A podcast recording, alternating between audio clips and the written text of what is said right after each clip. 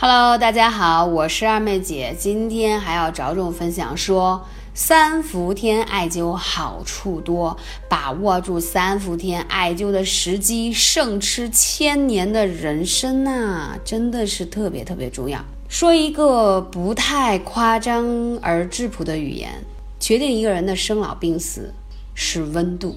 嗯，这个话题其实我在一些日本和台湾的养生专家的书上都看到过，说你的生命是由你的体温而决定的。你会发现一些肿瘤和癌症患者，或者常年有慢性疾病的人，他的体温是偏低的。所以你的体温当然不是说高烧，了解吗？就是说温度不要低，这样的话你的这个长寿能力会更强。正所谓十女九寒。寒则瘀，瘀则凝，凝则堵，堵呢就会造成酸麻胀痛，严重的话就会形成炎症，再严重的话就肌瘤、囊肿，一些病灶就产生了，包括一些癌症就会找到你。所以说，寒是万病之根，湿是万病之母，风是万病之首。火是万病之华，在阳气最盛的夏季艾灸，与艾火的纯阳双重阳气作用于人体的病灶，去除一切的寒湿，打通你的十二经络，也就是所谓的冬病夏治。你们还在犹豫吗？还不赶紧加入到二妹姐的三伏艾灸行动当中来吗？这个事情我们现在已经征集了几千人在参与到艾灸打卡的行动当中来，为什么？养生是一种生活的习惯，养成它需要有人陪伴，所以这种习惯是需要有人一起来参与的啊！现在所有人都在群里参与这个事情，就非常的好。为什么？大家看到别人调整好了，自己就会着急，对吗？冬病夏治来自于《黄帝内经》，春夏养阳，秋冬养阴，意思就是春天、夏天养阳气，入秋、冬天养阴气，三伏天夏季最热的时候。根据《内经》所述，人与自然界是统一的，所以这时候阳气相符，我们就要利用这个阳气最旺的时候，是三伏天的时候，来帮我们打通我们的经脉，气血运行充盈，明白吗？这个时候艾灸会让你比任何时候都事半功倍，所以三伏灸、三伏天。冬病夏治是最好的时机，今天也要特意拿出这张专辑跟大家讲，三伏天对于你来说的重要意义太重要了。三伏天的灸疗是传统医学中最具特色的伏天保健疗法，天人相应。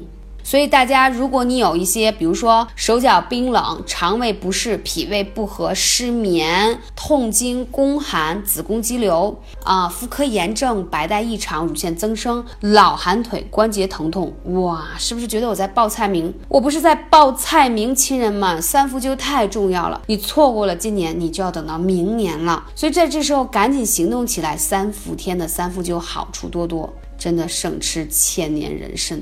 所以这就是我经常跟大家分享艾灸的重要性。三伏天艾灸的第一大好处：解暑、祛湿、祛寒、降火。而且艾灸补充的元阳之气，到了夏季，你会发现很多人特别怕热，是因为体内寒湿气重的缘故。因为中医会讲虚火，邪火之根是寒邪之邪，有寒必有火，有火必有寒，这就是容易上火的朋友，容易引发炎症的根本原因。了解了吗？所以身体有任何炎症，其实湿寒引起的。那在中医的治疗各类炎症的根本方法，都是祛寒除湿才是有效的。而大家知道吗？艾灸是最好的祛寒除湿的良药啊！真的是我十几年的艾灸经验，这个我是太有感受了。三伏天的艾灸第二大好处。